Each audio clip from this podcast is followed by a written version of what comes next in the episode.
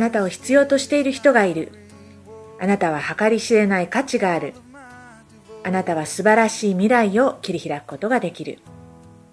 皆さんこんばんは。ジャパンアライブのローレンス綾子です。ジャパンアライブは若者の生き方と性を考える NPO です。これから15分間どうぞお付き合いください。よろしくお願いします。最近ですね、あの恋愛のときめきホルモンが持続するのは2年間だという話を聞きました。恋愛脳という本が出ているのですけれどもそれによるとときめきを起こし気持ちを高めているのは俗に恋愛ホルモンと呼ばれている PEA といってフェニルエチルアミンという物質だそうでこの PA によって脳内ホルモンが促進されてこのホルモンの分泌によって一緒にいたい。会いたいという感情が増幅されるんだそうです。ところがこの恋愛ホルモンである PEA の分泌の期限っていうのはせいぜい34年だっていうんですね。でこれが分泌されなくなるとときめきも失われるそうです。ということでこの恋愛初期のドキドキとかときめきを維持するのは、まあ、ほぼ不可能だそうです。ただ快感ホルモンであるドーパミングによってこう一緒にいることに幸せを実感したりあと手をつないで目を見つめ合うことに快感を得ることができる。こう脳からドーパミンを放出させることでこの恋愛感情を持続していくことは可能だっていうんですね。でこの恋愛脳の著者はドーパミンを継続的に分泌させるには心地よさと意外性という刺激が必要だと言っています。でこの1番目の心地よさですがこれは相手を褒めることで放出されされるそうです。褒められることでってことかな。だから例えばあの恋人が自分を理解して存在を認めてくれてさらに褒められることでドーパミンが分泌されてそして快感を呼び起こすっていうことなんですね。だから本当にちょっとしたことでいいんだよね。例えば、ご飯が美味しいと褒められることとかね。その服買ったの似合ってるよとかって言ってもらったりとか。これが例えば男性に対してであれば、ちょっと車を見てもらって、頼りになるなと思ったそのことを実際に口に出して相手に伝えたりとかね。であの私の旦那はですね子供たちに何でも感謝することを徹底して教えてくれるんですねでこれは助かるなと思います。例えばご飯を食べ終わればママにありがとうって言った？とかってこう感謝するように言ってくれるんですね。で自分も感謝してほしいから どこか子供たち連れて行ったりとか何か食べに行ったりするとあの子供たちがパパにありがとうっていうのを忘れていると You're welcome とか言って超あからさまなヒントを出したりしています。でもおかげさまで最近は催促されなくてもすぐにありがとうと言える子供たちになりました。でも何よりもこう子供たちにお母さんに感謝しなさいよって一生懸命教えてくれてるその姿が私にとってはあのドーパミングポイントだなと思いますで次の意外性なんですけどもこれは「えっ?」とか「何それ?」のようなこう何嬉しい響きを与えること？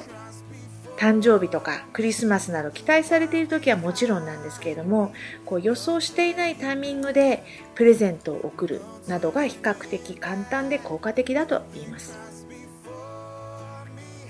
まあ、私個人としては変哲もない普通の平日にちょっと早く仕事から帰ってこれたらよしじゃあ今日は旦那の好きなものをしっかり作ろうと思ったりしてこう頑張ってみたりしますそうするとそういう努力に彼の方は気づいてくれてちょっと嬉しそうにしてるんですね。でこの意外性といったらもう本当にうちの旦那は超サプライズ好きなんですね。でもこのサプライズが普通何2泊3日の旅行だったりこう仕事を休まなければいけないような時もありしかも子供たちもいますからね。こう私は喜ぶというよりは、まあ、当惑していることの方が多いです。でもこうどうしてもサプライズをしたいんだって。だからすることでドーパミン出てるんでしょうね、うん、ならまあ私がもっと柔軟性を持って感謝して受け止めていく努力をすることでこういい恋愛感情持続につなげられるのかなというふうに思います。であのある人々はこう恋愛ホルモンが出ているうちはときめいて当たり前だと、ね、このホルモンが終わってからが勝負だという方々もいますでも恋愛ホルモン出てるうちはある意味麻薬みたいなもんだからその高揚感に任せていくらでも盛り上がれるわけですよ。そしてまたこういうふうに言う人もいますよね。恋愛の恋恋でしょ？恋がいつか終わった時に初めて本当の愛になると。だけれどももし恋とかときめきが終わると、はあ、もうこの人の付き合いもそろそろ終わったなっていうふうに捉えちゃうともっと激しい恋愛を求めてこう次から次へとうんさまよい歩くこういうことになってしまうんですね。でこれ随分昔の話になっちゃうのでもしかしたら若い人覚えてないかもしれないけど失楽園っていうのありましたよねああいう失楽園みたいなストーリーが流行るのもまあそのせいなんだろうなと思いますでまたあのある記事で読んだのですが急激に盛り上がる激しい恋愛感情に限って人間関係が希薄なんだそうです。で少なくとも自分の恋愛経験から言うならば本当にそうだと思います。だからやっぱり恋愛に関するイメージとかこう理解に関してはまやかしが多いんですよね。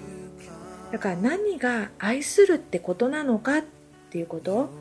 これをよく理解しないと決して本当の愛っていうところまで到達できずに人生終わっちゃうなと思います。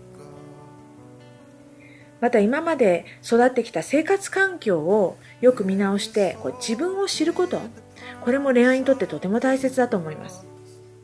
っていうのは私たちはみんな完璧なあの家庭に生まれ育ってきたわけではないかもしれないですよね。でもその負の連鎖を自分の世代で終わらせることは可能なんですよ。だから自分にはどんなパターンがあるかなと。じゃあそれ克服するためにどんな努力していかなきゃいけないのかなっていうことを考える。これはとてもあの恋愛にとって大きな一歩だなと思います。例えばですねこう小さい頃に深く愛された経験のある人はじっくり付き合って恋愛を育むことができるけれども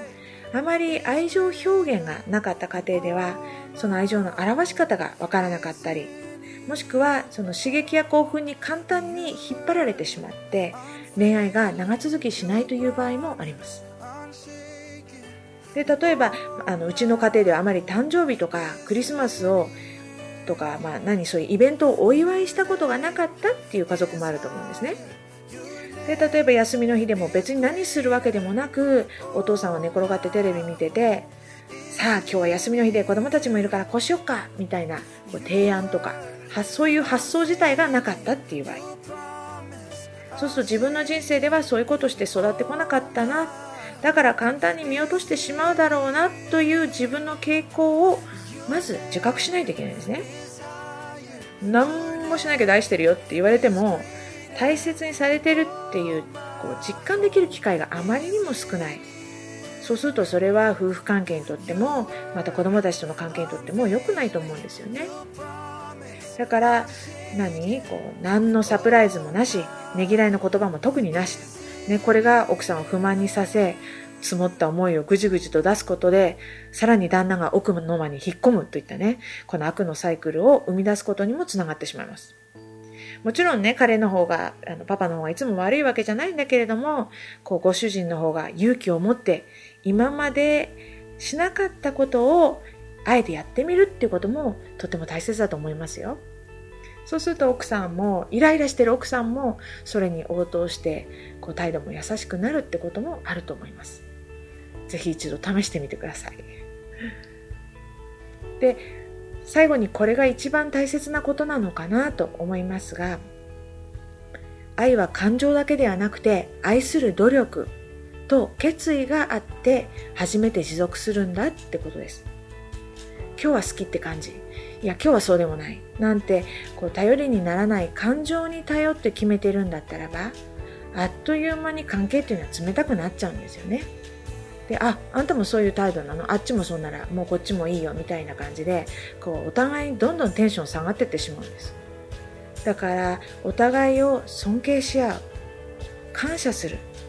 それを表現していくっていうことを毎日決めて意図的に生活していくっていうことがとっても大切だと思います。はい。ということであっという間にお別れの時間が来てしまいましたけれどもいかがでしたでしょうか、えー、以前の前のねあのブログもしくはラジオなども、えー、私たちのウェブサイトの方で掲載しておりますのでぜひ japanalive.org までお気軽にアクセスしてみてください。またご感想そしてご意見なども、え、歓迎しておりますのでよろしかったらお便りをお寄せください。それではこの1週間もたくさんの楽しいことがありますように。また来週お会いしましょう。さようなら。